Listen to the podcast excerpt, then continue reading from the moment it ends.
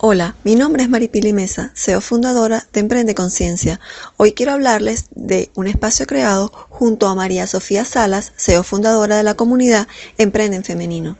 Nosotros sabemos los riesgos y, las incertidumbres a las cuales se enfrentan los emprendedores, que día a día el entorno cambiante los desafía a modificar sus estrategias para poder seguir adelante en su emprendimiento.